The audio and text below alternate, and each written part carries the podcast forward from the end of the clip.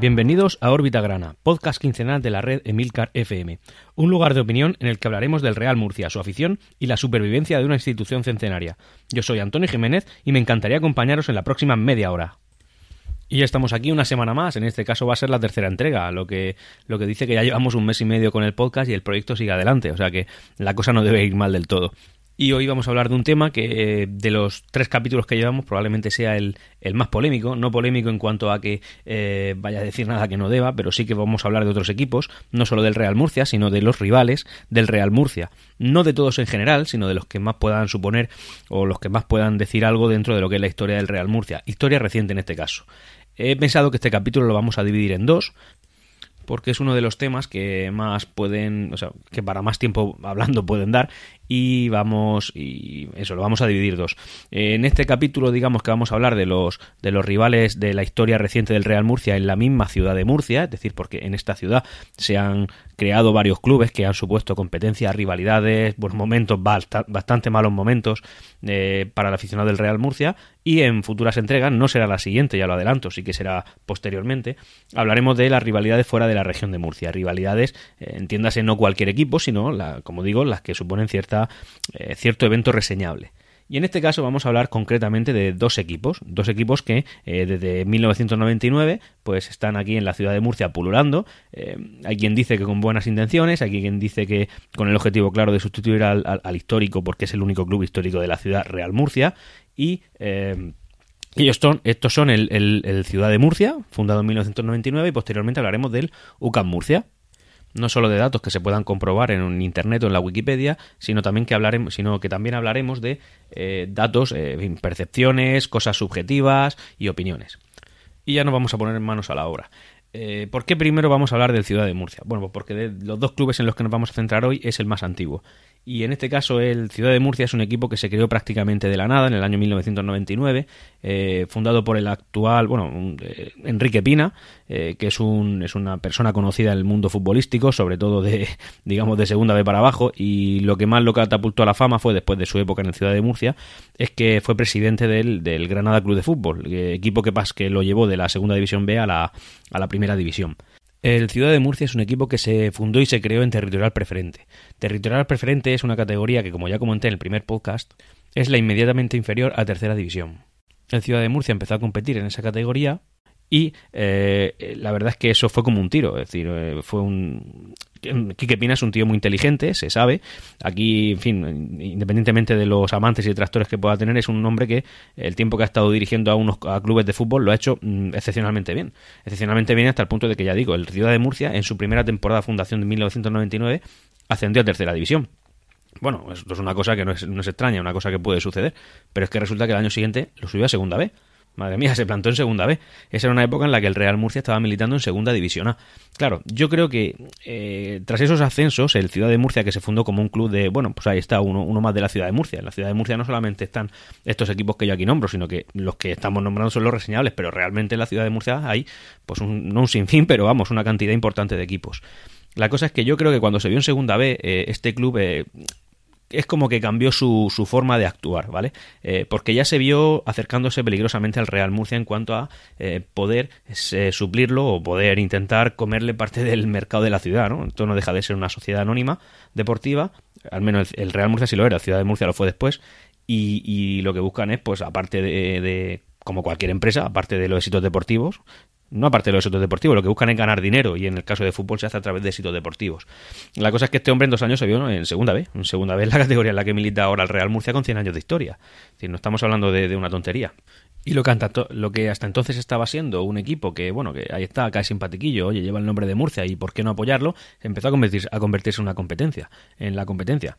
De hecho, cuando subió a Segunda División eh, A, después de su segundo intento o su segunda temporada en la categoría, lo hizo ganándole al Club Deportivo Castellón.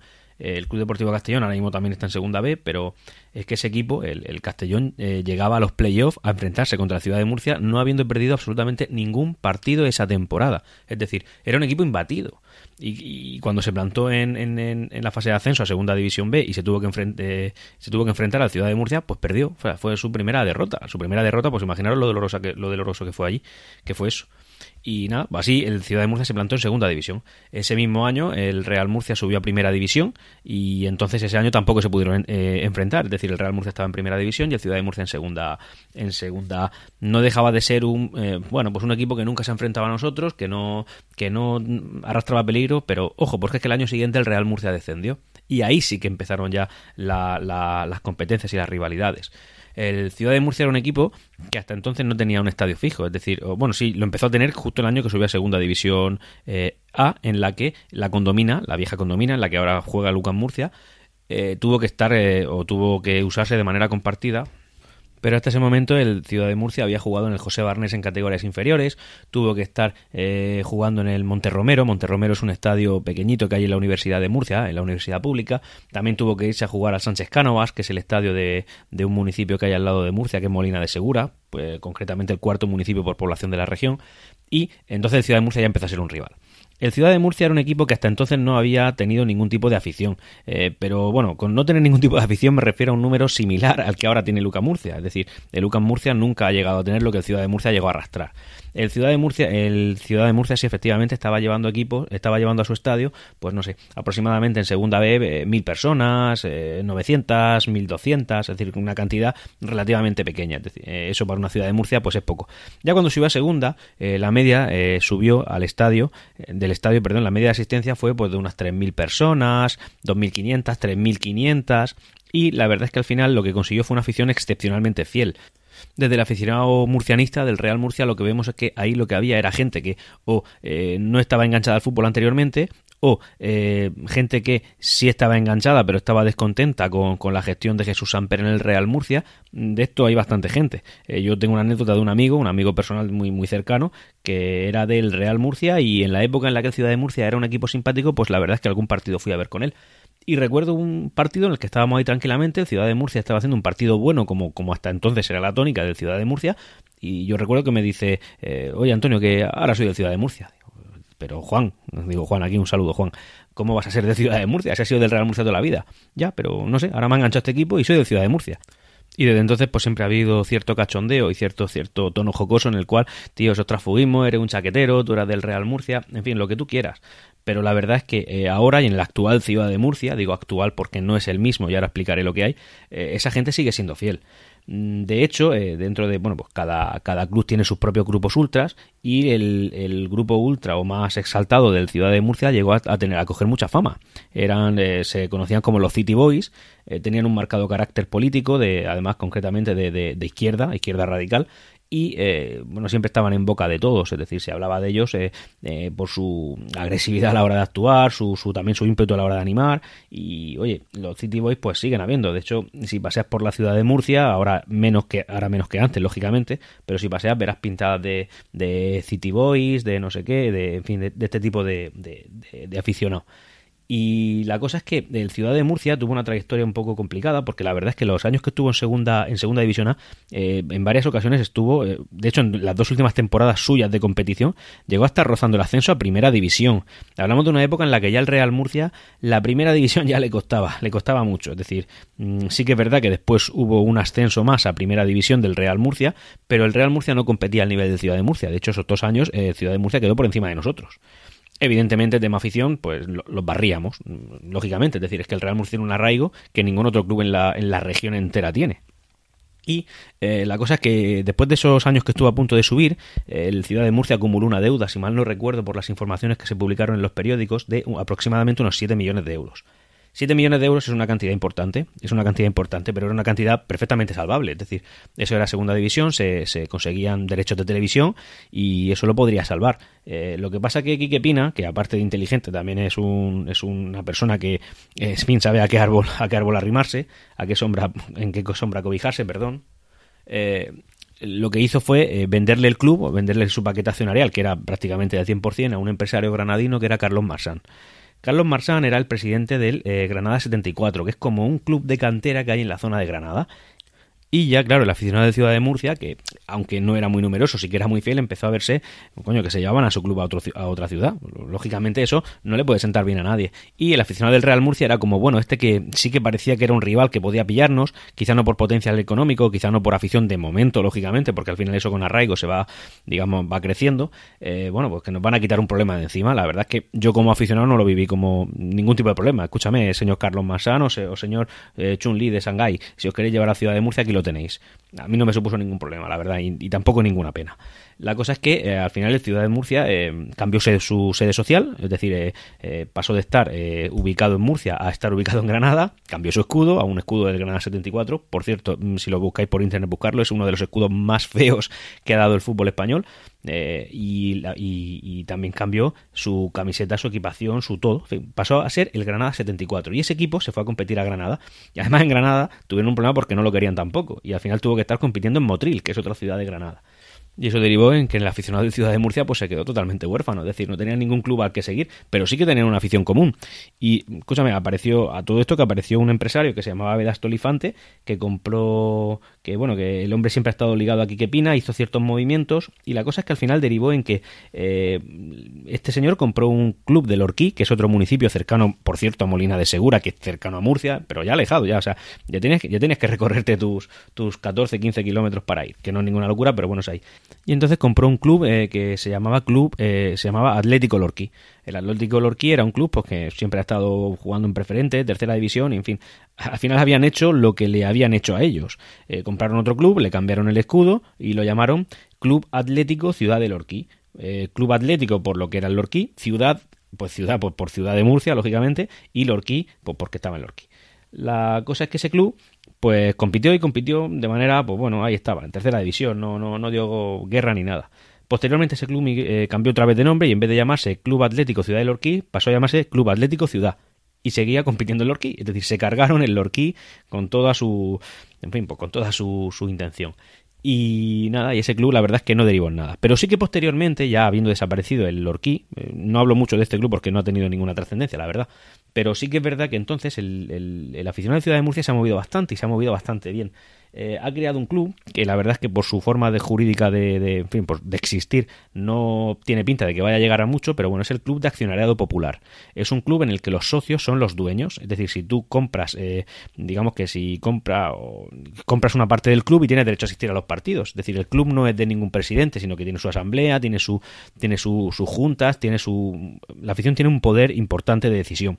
Ese club se llama, este ya directamente es el Club de Accionariado Popular Ciudad de Murcia y eh, su afición es la heredera y la misma que la de Ciudad de Murcia. El escudo es el mismo, solamente le cambian en la parte de las siglas, en vez de CF Ciudad de Murcia pone CAP de Club de Accionariado Popular en vez de Club de Fútbol. Y nada, ese club ha estado en preferente y en, tercera división. Actualmente milita en tercera división, en tabla media-baja, y la verdad es que ya no. Mm, a día de hoy no es trascendente. Pero lógicamente, con la masa social que tiene este club, yo siempre lo tengo en el punto de mira porque, bueno, sí que es verdad que ahora mismo hay un rival más, más eh, potente, que es el Lucas Murcia, pero el Lucas Murcia realmente no coge arraigo de nadie, ahora lo comentaré. Pero el Ciudad de Murcia sí que lo tiene. El Ciudad de Murcia lleva gente, el, Ciudad de Murcia genera pasiones, el Ciudad de Murcia, de hecho, en las estadísticas que podéis ver por Twitter, en una cuenta que os recomiendo seguir, por cierto, que es vintage-stats, es decir, vintage tal como suena con G-STATS, eh, que es una cuenta que se dedica a poner pues estadísticas de, las interacciones que los aficionados tienen con sus equipos de fútbol, tanto en distintas redes sociales como Twitter, Instagram, eh, YouTube. Eh, bueno, la cosa es que este equipo, estando en preferente y en tercera división, hay veces en los que sorprendentemente aparece. en rara ocasión aparece por encima del Real Murcia y ya os digo que el Real Murcia para estar en, segunda vez de los clubes que más representatividad tiene en este tipo de estadísticas, tanto a nivel eh, nacional como europeo. De hecho, hace poco salió una estadística en la que estábamos el 53 de Europa por interacciones sociales en Twitter. Bueno, Ciudad de Murcia lleva tiempo sin salir, pero la cosa es que de vez en cuando un equipo que es preferente tercera división aparece por ahí. Es decir, se habla de él, se comenta con él y yo creo que es el rival a medio plazo del Real Murcia. Porque si por lo que sea algún día, yo sé que está fuera de la filosofía del club, dejan de ser un accionario popular y llega un posible accionista y cambian de forma jurídica a una sociedad anónima deportiva, que al final es la que realmente impera en el fútbol, y, lo pone arriba, esto sí pueden darnos guerra, ¿eh? Guerra en el sentido de que, bueno, que derby de la ciudad y un equipo reseñable a tener muy en cuenta. Y, yo creo que tiene un potencial como para respetarlo lo suficiente.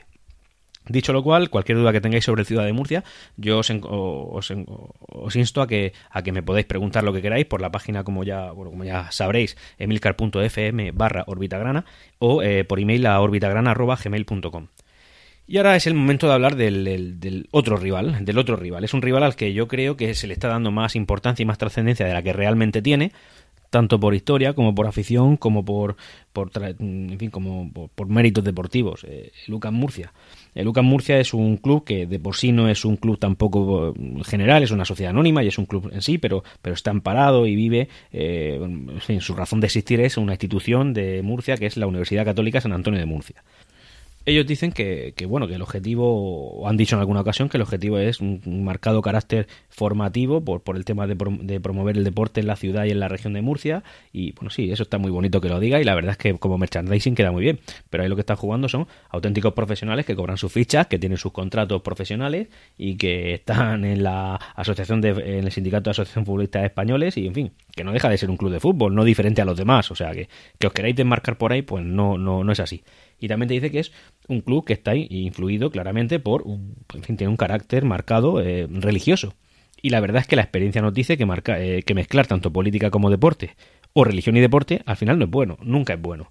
La cosa es que ese club eh, realmente existió en la época, además, en 1999 se fundó en Murcia, que antes de llamarse UCAM Murcia eh, era el Murcia Deportivo Club de Fútbol que jugaba en los Garres, luego pasó a ser el Murcia Deportivo Rincón de Seca, luego, luego, luego, siempre hubo un luego. Ese club desapareció y ese club no, no tuvo afición ni tuvo absolutamente nada. De hecho, no es este, este UCAM Murcia, eh, sí que era como el antecedente, era el germen, era el, espermatozoide, nunca mejor dicho, y hablando un poco de religión, de, de este UCAM Murcia.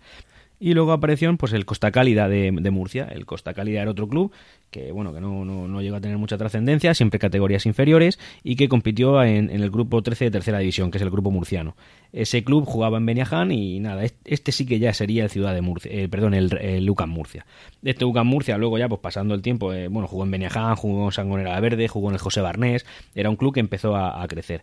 Y de hecho pasó de, de, ese grupo 13, pues el primer ascenso que consiguió, de hecho, ni siquiera fue por méritos deportivos, no digo no menosprecio el hecho de ascender o no ascender, es decir, eh, pero sí que es una cosa que está ahí, es importante saber, igual que el Murcia fue descendido administrativamente y que incluso una vez fue salvado administrativamente por el descenso del Club Deportivo Guadalajara eh, de segunda división B, de segunda división a segunda división B. Bueno, este, estos subieron a, segunda B porque eh, el Orihuela Club de Fútbol, que es un, es un club de una ciudad de Alicantina muy cerca de Murcia, de hecho esa ciudad está más cerca de Murcia, de la ciudad de Murcia que de la ciudad de Alicante. Bueno, la cosa es que eh, ocuparon su plaza y subieron a segunda división B, pero ese año volvieron a descender a tercera división. Claro, en, en, la afición murciano, murcianista, quiero decir, eh, esto se percibía como, bueno, pues un club hay que conseguir un ascenso y ya está, eso se ha quedado en flor de un día y tal. Pero bueno, la, realidad actual demuestra que eso no fue flor de un día, sino que fue, pues bueno, eh, el segundo, el, óvulo, eh, antes estaba el espermatozoide, era hasta el óvulo de, de, este UCAM Murcia. bueno, ese, al descender a tercera división estuvo solo un año y volvió a subir a segunda división B, en la cual ya sí que se quedaría y con el paso del tiempo pues pasaría a competir con el Real Murcia en Segunda División B tras nuestro descenso administrativo. Eh, la cosa es que este club sí que ha sido ya igual igual que en la ciudad de Murcia sí que se veía ahí un, arraigo de la gente, un, cariño que se le tenía. En Lucas Murcia es diferente. Sí que puede haber alguno que eh, esté enamorado de su club Lucas Murcia, pero realmente son un número eh, insignificante o, extremadamente reducido de aficionados. De hecho, que de los, no sé, a lo mejor van 1.200, 1.500 personas a cada, a cada partido de Lucas Murcia. Mm, la mayoría son aficionados, son aficionados compartidos con el Real Murcia y los pocos que no lo son, pues son aficionados que, oye, pues le tienen yo por lo que pude apreciar en el primer en el partido que estuve en la condomina no hace mucho que subí en la, en la cuenta de Twitter una foto y tal eh, son gente que le tiene pues como un odio exacerbado al Real Murcia no es como gente a la que no sé gente que parece que el Real Murcia le ha, le ha supuesto un perjuicio grave en su vida diaria. No sé yo recuerdo un, vamos recuerdo un comportamiento un poco no, no sé más, más exagerado de lo que puedo haber percibido en otros estadios y yo viajo bastante de hecho, todo esto no solamente promovido por la trayectoria que hayan podido tener ambos equipos, sino que, el, propio, eh, el propio presidente de la UCAM y presidente de, del UCAM, eh, en una entrevista, quiero recordar que fue Onda Regional de Murcia, que es una radio, la radio autonómica de aquí de la región, dijo que los aficionados al Real Murcia éramos, mm, dijo, diablos o demonios. Ahora mismo no recuerdo exactamente la palabra, pero vamos, básicamente eso. Que eso teniendo en cuenta su, su teniendo en cuenta que su vida es está muy dada a la religión, o está muy, muy vocacional el tema de la religión, pues es como casi lo peor que nos podía decir.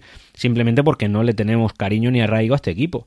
De hecho, yo creo que este equipo realmente, porque José, Luis Mendoza es una persona que es bastante visceral, tú cuando lo oyes en cualquier entrevista que pueda tener, da esa impresión. Y eh, él ya ha amenazado en repetidas ocasiones con que se va a llevar el club a, no sé si dijo a Madrid o, en fin, que, se lo iba a llevar.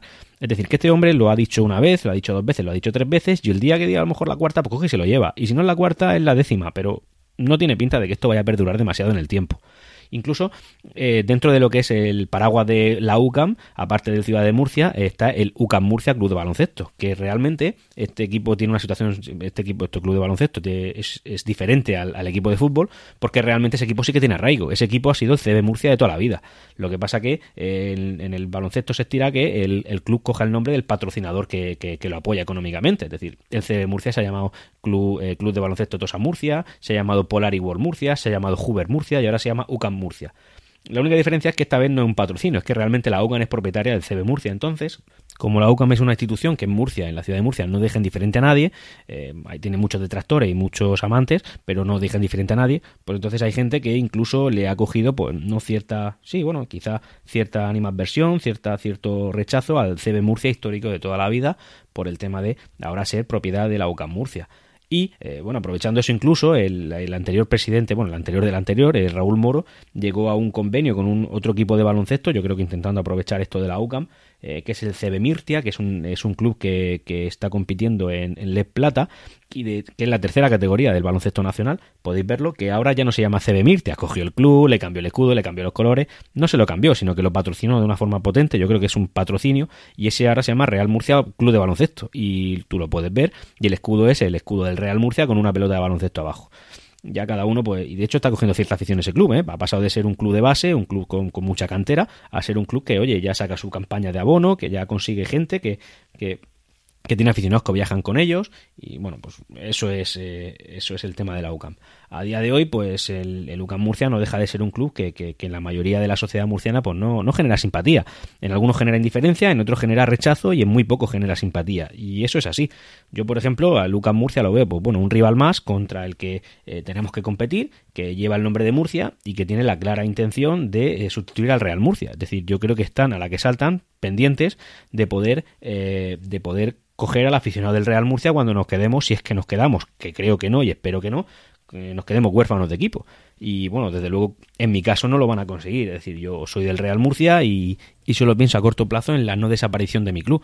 Eh, y si desaparece, ya veré, pero aficionado de, de Lucas Murcia no voy a ser. No me, no me despierta las simpatías que me tenga que, de que que me tiene que despertar y aunque lleve el nombre de Murcia, pues escúchame, yo sí apoya al equipo de tu ciudad, estoy de acuerdo con eso al 100%, pero yo ya veré qué opción hay o simplemente de Lucas no voy a ser y ya está. Eh, no pienso en un, en un medio plazo, corto plazo en el que el Real Murcia no esté. El Lucas Murcia es un club que, según mi opinión, eh, es, una, es un club temporal, es un club que no va a perdurar mucho en el tiempo porque no deja de ser una rama de una institución superior que es la que le dan paro y es la, el negocio principal de, de, en fin, de, Mendoza. Y ese club... Eh, hoy está aquí y mañana, pues si sale una oferta en otra ciudad, estará allí. Y si no estará allí, pues a lo mejor este club yo creo que es deficitario 100% y eh, pues no estará simplemente. Y oye, es una cosa muy lícita que puede hacer su dueño. Y como este club no tiene un arraigo en la sociedad, pues, pues escúchame, yo creo que casi nadie le va, le, lo va a echar de menos. Dicho lo cual, yo creo que sí, que bueno, estos son los rivales más cercanos en la historia contemporánea de la ciudad de Murcia, porque la ciudad de Murcia tenemos la característica de no dejar prosperar al club, al club más representativo, yo creo que es debido en, realidad al tamaño de la ciudad. Es una ciudad suficientemente grande como para tener dos equipos pequeños o demasiado pequeña como para tener dos equipos grandes. Entonces al final siempre está el Real Murcia y otro más. Al final el resumen es que siempre está el Real Murcia. Pueden haber un UGAM, puede haber un Ciudad, puede haber un, otros que ya hablaremos, pero siempre está el Real Murcia y por eso este podcast trata sobre este club. Dicho lo cual, creo que es el momento de pasar ya a la crónica deportiva y para ello nos vamos a ir hasta la nueva condomina donde acaba de finalizar el partido. Y hemos jugado contra el eh, Atlético Malagueño. Atlético Malagueño es, es, el nombre que tiene el Málaga B, que básicamente es, eh, hace una cosa de 8 o 9 años impuso la moda de a cada filial llamarlo como se llamaba su, el equipo del que realmente procede, por ejemplo. El Real Murcia B, no sé, no, ya no sé, bueno, sí se llama Real Murcia B, lo podéis encontrar, pero realmente también es el, el Real Murcia Imperial.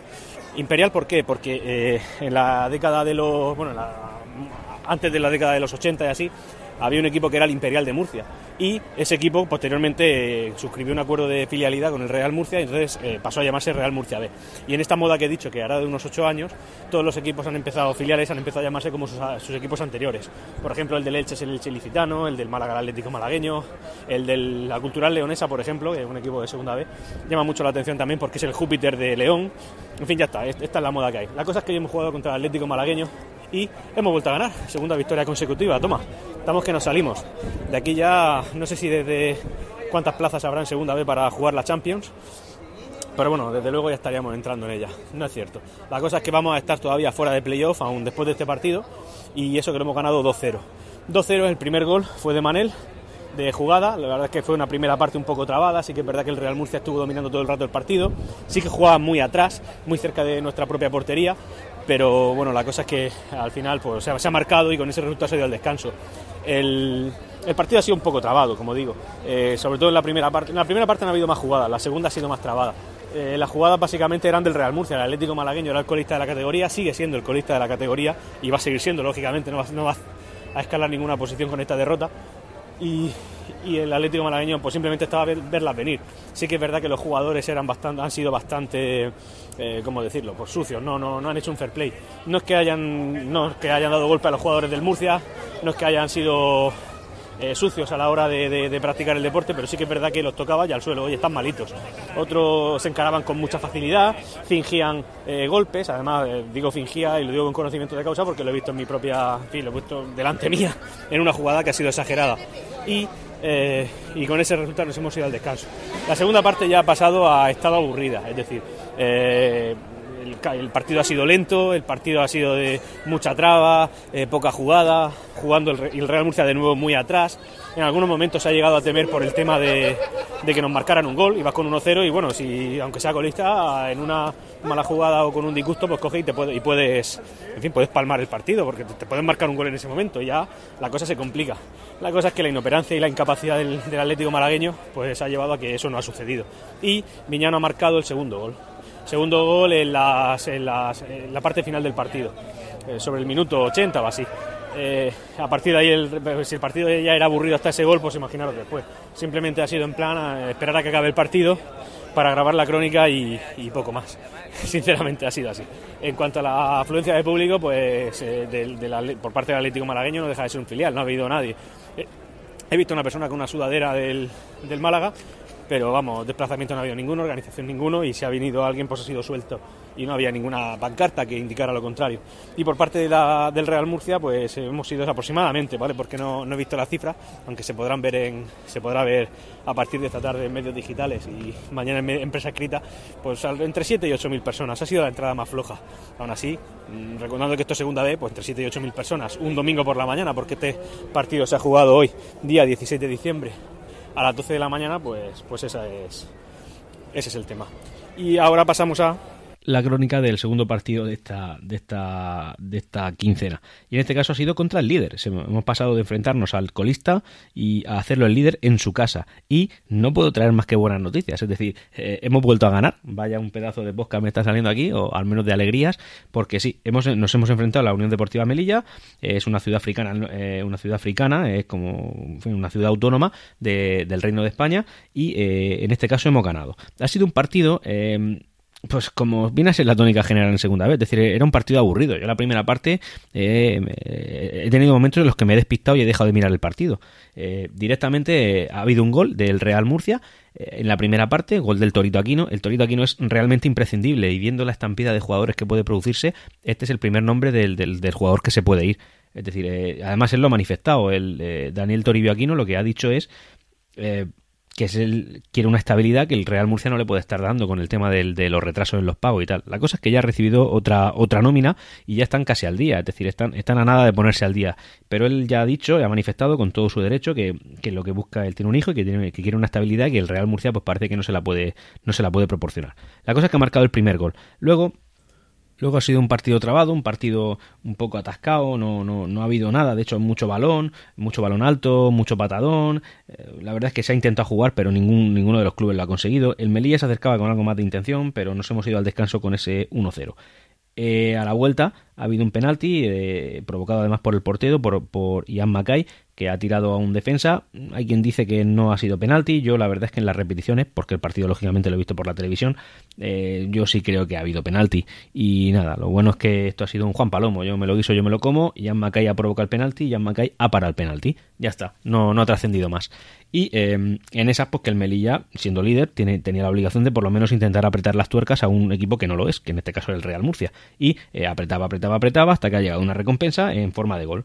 Han marcado el 1-0 y yo, yo cuando he visto ese gol digo, bueno, pues entre, entre que no estamos haciendo nada, no estamos apretando, no estamos jugando especialmente bien y que el Melilla nos ha empatado y es el líder, si es el líder ya se presupone que al menos en esta temporada lo está haciendo mejor, em, la cosa es que yo pensaba que no íbamos a ganar.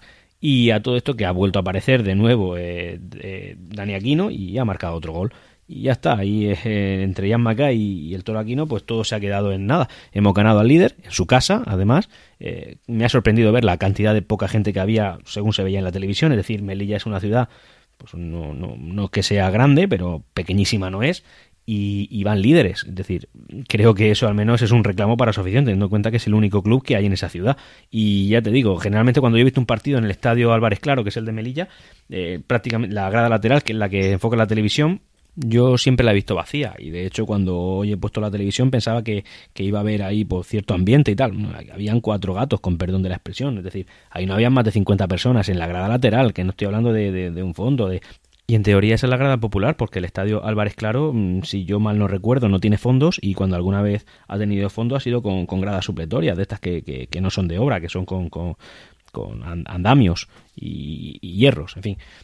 Y esa ha sido la, crónica deportiva quincenal que ha habido. Eh, dicho lo cual, doy por finalizado la tercera entrega de Orbita Grana. Gracias por haber estado ahí. Y como digo en la entradilla, pues muchas gracias por, por haberme dejado acompañaros la, la, la anterior media hora. Gracias por haber escuchado este capítulo de Órbita Grana. Tenéis los métodos de contacto en emilcar.fm barra Órbita Grana. No olvidéis poner vuestro comentario. Saludos y siempre Real Murcia.